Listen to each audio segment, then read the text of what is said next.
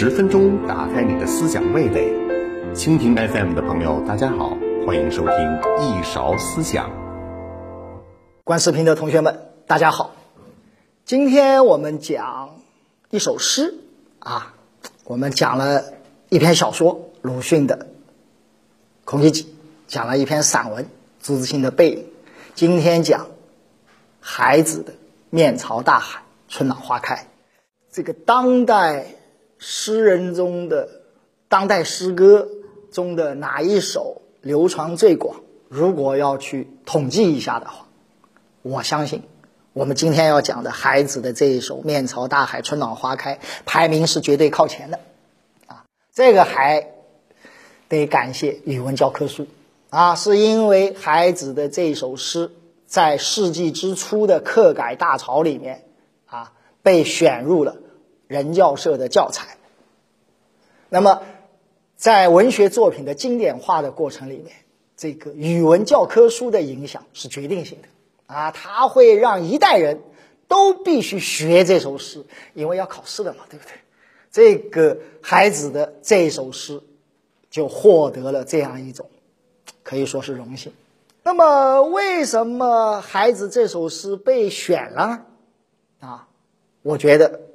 是把这首诗读成了一首温暖的诗，啊，这也是我今天要说的。这是关于这首诗的第一种解读，这种解读影响还是非常大的。首先我要说，如果不是这样读，实话实说，这首诗不能入选教材啊。为什么？诸位啊，我们热爱生命啊，这个好死不如赖活。啊，这话说的比较粗糙啊！我们要热爱生命，不要学习孩子啊！这个我们现在要讲生命教育。那在这样一个背景下，现在这首诗就消失在我们的语文教科书里面了啊！所以再过二十年，可能就不一定了。我刚刚说了，如果要问当代诗人的当代哪首诗，就不会是这样一个结果了啊！这个，但是现在诸位一定会发现啊，不好意思啊，万一说到你，你也不要生气啊。什么过去 MSN 签名啦，各种各样的签名啦，有的人就是面朝大海，春暖花开啊，还有房地产广告啊，这个诗意的戏剧，然后面朝大海，春暖花开。所以我说，这第一种解读，简单的说，就是把这首诗读成是一首温暖的诗啊，这样一种解读有没有道理？或者说，从这首诗来看，这样读有没有文本的依据呢？在我看来，不能说是没有的。或者，我我我我来我来推测一下啊，我们之所以这样读这首诗，是因为“面朝大海，春暖花开”这八个字，可能给有些朋友的想象就是一个非常美的一个。意象，还有非常重要的，在这首诗里面有一个字眼反复出现，幸福，是不是？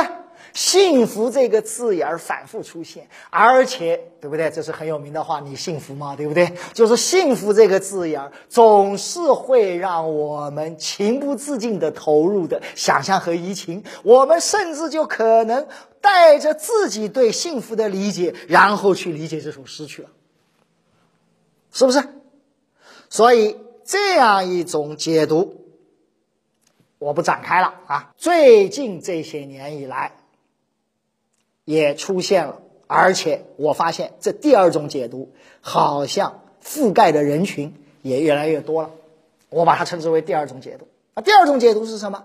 很多人发现不对呀，这首诗写完不到三个月，在。一九八九年的三月二十六号，孩子就在山海关卧轨了，自尽了。他怎么可能在前面这么短的时间里写那样一首温暖的诗呢？啊，用我的话来讲，就是根据孩子之死啊，根据孩子的生平，就倒过来推，这首诗是不温暖的。他。可能是孩子的绝命、诀别史，这样一种解读也有依据，也有依据。最重要的依据，或者说他最厉害的依据是第一种解读，他没有办法面对这首诗的总共十四行，第十四行，我只愿面朝大海，春暖花开。啊，这个时间关系，我不给大家表演了啊。我觉得，如果我们以一种很抒情的方式，以第一种理解来读那首诗的话，会读到最后一句，会发现啊，我还是忍不住要表演一下，是吧？就是我，我的妈呀，有个纸啊，我只愿面朝大海，春暖花开，明明白吗？就在前面的那一种理解里面，这个“纸”字好像是突如其来的，好玩的不得了。啊，我这是真的，像假的一样。上海一大报有一次印这首诗，竟然印成了“我也愿面朝大海，春暖花开”。我看到一个这个中国的有一个高职的教科书，这个我觉得不应该，竟然也印成了“我也愿面朝大海，春暖花开”。这个“纸”变成了“也”，我用我的话来讲，要把孩子气活的。所以我说，第二种解读，首先他看中的就是这个“纸”字，然后他还找到了这首诗的其他的一个关键的地方，就是这首诗开头的一句：“从明天起，做一个幸福的人。”这个中国人都知道啊，《明日歌》：“明日何其多，明日复明日。”明天是一个可以不当言当的，明白？就第二种解读就特别强调。那要做一个幸福人，为什么不从今天做起呢？是不是？所以这个是第二种解读。他强调，从一开始，孩子这首诗其实就奔着那个我指而去了。我今天要讲，啊，是我认为啊，大家听完了之后，看看是不是？我认为我是第三种解读。啊，而我这第三解读看起来呢，好像是前两种解读的调和。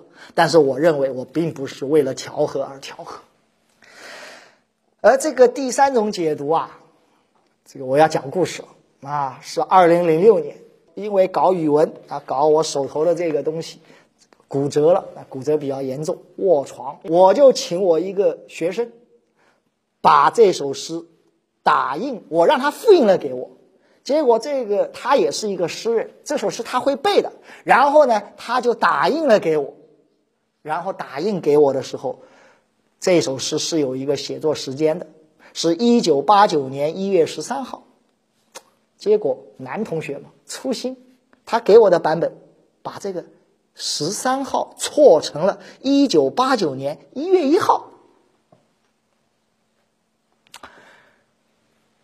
这个错误对我来说是非常的重要的，所以有时候我们读一个文本，我们和文学作品之间其实是有时候就像和人和人之间是有一种缘分的，明白吧？就这是一个错误，但是我的解读当然了有铺垫啊，我要告诉大家，我不怕脸红的啊，我在这之前已经和我的学生对付这首诗，已经对付了好久了，其实我根本连第二种解读的边都没摸上。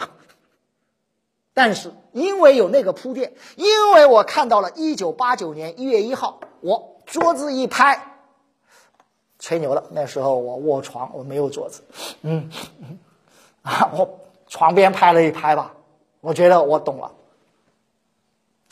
我我不知道你们啊，我我小时候最怕一件事儿啊，怕的事儿很多，就是每年。学期结束和学期结尾的时候，老师要写计划，要写小结。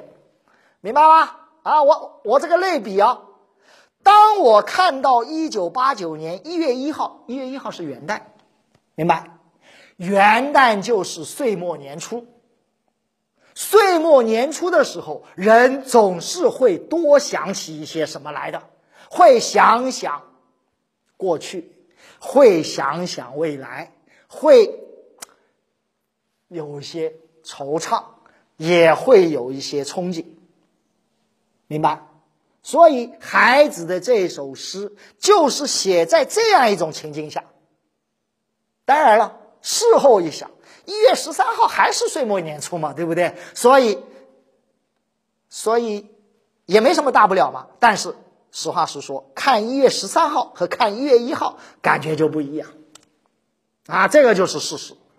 啊，我说了，我们平时啊岁末年初都会想起一点，多想起一点什么，但是孩子在这首诗里想的事儿比我们想的要大。为什么？又要讲故事了。零六年，我有一个马其顿的研究生啊，真的是马其顿的啊，大家知道马其顿在哪里啊？他在台湾学过汉语，很厉害的。这个女孩子语言很有天赋，我就说，我给你帮忙，你给我看这首诗。我说肯定有一个词语，你是需要去查字典的。这个词，这个词词义是什么？你可能不清楚。那这首诗我不知道诸位熟不熟啊？果不其然，他找到了这个词，这就是。这首诗的倒数第二句：“愿你在尘世获得幸福。”这个“尘世”这个词，我们后来编教科书的时候，把它就做了一个注，它是佛教的道教用语，指的是人世间，指的是现实世界，明白吗？所以这首诗的最重要的一个实词。提示着解读方向的，不是幸福，是尘世这个词。好，说了这么多，想说什么？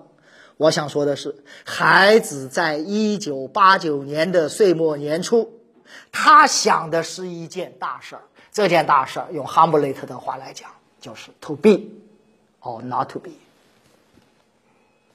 生还是死？好，我说我第三种解读。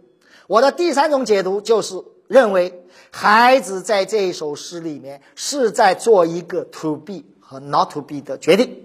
好，下面，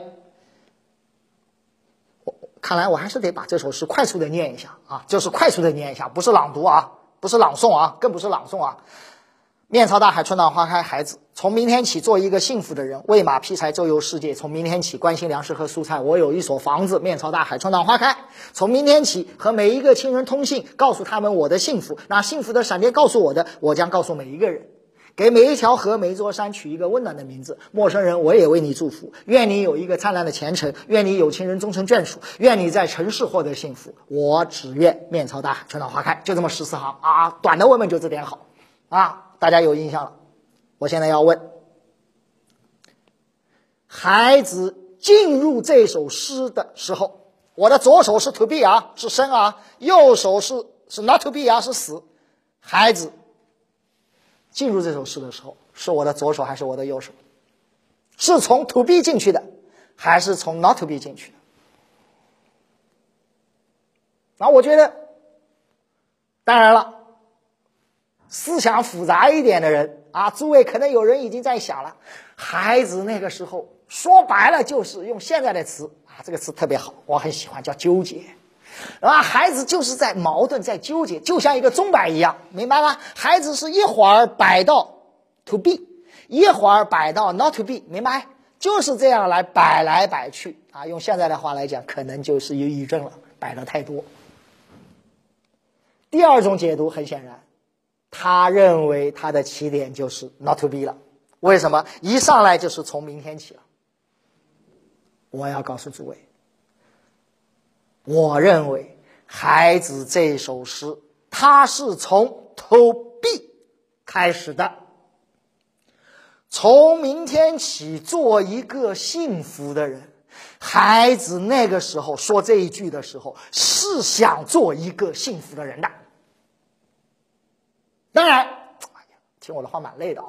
刚刚讲了一个意思，马上又要补充。当然，也还是埋下了一些隐忧，是从明天起。但是我还是要强调，这首诗的起点是喂马劈柴，周游世界，关心粮食和蔬菜。我有一所房子，面朝大海，春暖花开。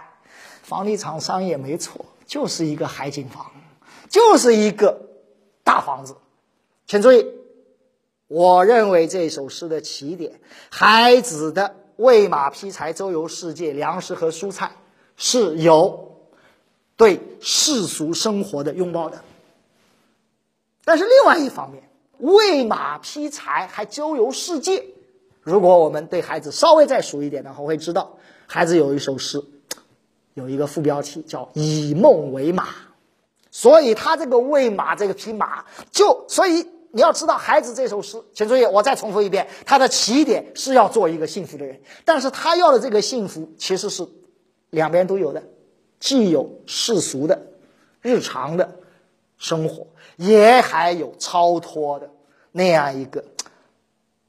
周游世界的啊，以梦为马这个东西，但是起点是什么？是要做一个幸福。好，这样我们进入这首诗的第二节。从明天起，和每一个亲人通信，告诉他们我的幸福。你看，孩子那种幸福感，这个和我们一样，他要与人分享啊，明白？所以他要告每一个亲人通信，要告诉他们幸福。然后拿幸福的闪电告诉我的，我将告诉每一个人。你发现亲人不够用了。然后到了诗歌的第三节，这个第三节不对了，人已经不够用了。给每一条河、每一座山取一个温暖的名字。这个孩子的气象也是大了一点。这个给河、给山取名字。这个是圣经的开头啊，对不对？上帝说要有光就有光，是要给河给山取名字，他要有命名权。简单的说，孩子的那样一种幸福感，他是属于很膨胀的，或者说他是那种喷薄而出的。首先是亲人，然后责备到所有人每一个人，然后到了千山万水。好，再补充一个。第二节里面还有一个幸福的闪电告诉我的这个幸福的闪电，大家体会一下。我前面讲那个幸福是什么？孩子是说要做一个幸福的人，对不对？啊，然后我说那个幸福是既有日常生活的世俗的，也有超越的。我现在要告诉大家，在这首诗里面，对于孩子而言，最重要的幸福，你们知道是什么吗？是孩子。像我发现了这一首诗的秘密一样，拍了一下桌子一样，他也拍了一下，他妈的就这样了，明白吗？就是在 to be 和 not to be 的那个纠结里面，孩子不纠结了，明白吗？不好意思啊，我我要让大家想象和移情一下，你们纠结过吧？纠结的人难受吧？但是，一旦你不管怎么样，我做一个选择的时候，是不是心里爽了？所以，那幸福的闪电告诉我的，我认为在这首诗里，那个幸福是如此的具体，就是孩子不决，就是孩子不纠结了，他做了一个决定，当然了，还挺好，他做了一个生的决定，是不是？当然了，从不纠结的角度，如果做了一个 not be 的决定，他也是爽的，更何况他还做了一个 to be 的决定，明白了？好。你看啊，给每一条河、每一座山取一个温暖的名字，孩子的情绪是不是在接着往上走？陌生人，我也为你祝福。那这一句就来的如此的自然。但是我要告诉大家，这首诗的转折正在慢慢的来临。陌生人，我也为你祝福。愿你有一个灿烂的前程。这句话，这句话好像太朴素了，太普通了啊！我们现在写毕业留言的时候，写出这一句来，觉得自己一点都不文青啊。但是我要告诉大家啊，我顺便插播一句话啊，其实文学语言最重要的不是漂亮，是准确。就是愿你有一个灿烂的前程。孩子觉得，嗯，这个意思是对的。接下来第二句出来了。愿你有情人终成眷属，这句话也是套话呀，对不对？明白吗？也无甚大呀，也也也也没什么了不起啊。请注意啊，我当时卧床，明白吧？这个我也没办法取更多的材料。我要告诉大家，我当时准确的推理判断出来，孩子这一句说出这一句的时候，他是脱口而出，但是话一出口，我的妈呀，不对了，孩子肯定有过失败的两性交往。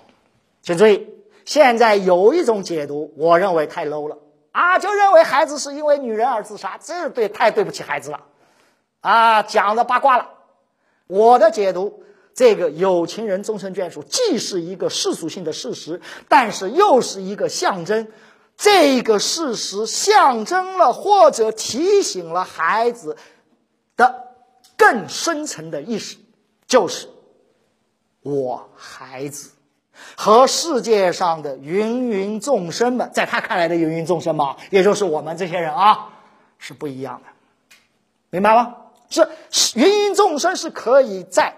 有是可以有情人终成眷属的，有情人终成眷属就是可以在尘世获得幸福的。好，讲到这儿，我要说这首诗的一个转折，关键就在于第二人称“你”的出现。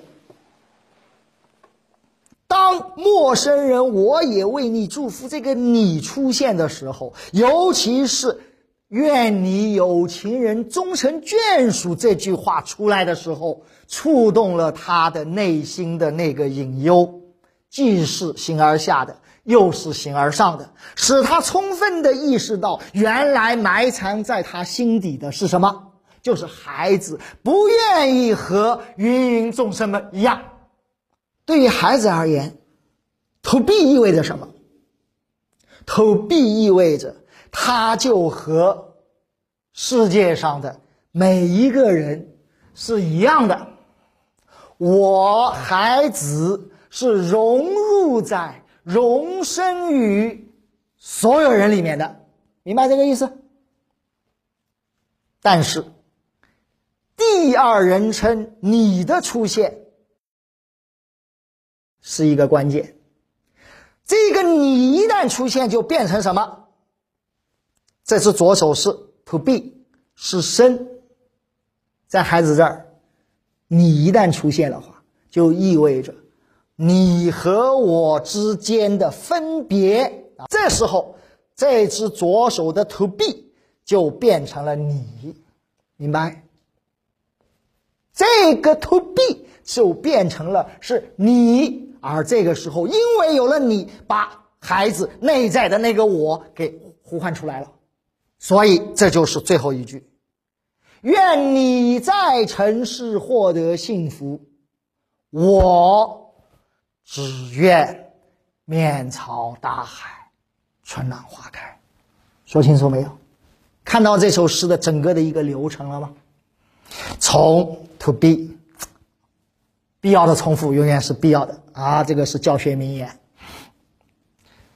从 to be 开始，从。像芸芸众生那样活下去，开始，然后孩子为此感到无比的兴奋，与亲人分享，与每个人分享，然后陌生人也要祝福。结果，愿你有一个灿烂的前程。后来，愿你在尘世获得幸福。这句话一旦出现，啪，孩子就转过身去了。所以这首诗从 to be 就这样非常符合逻辑的，甚至可以说是出乎孩子自己的符合逻辑的走向了 not to be。在我的解读里面，这带来了两个后果。一个后果是，我认为孩子写完这首诗，他走向死亡的那个决定已经。不可避免的发生了，为什么？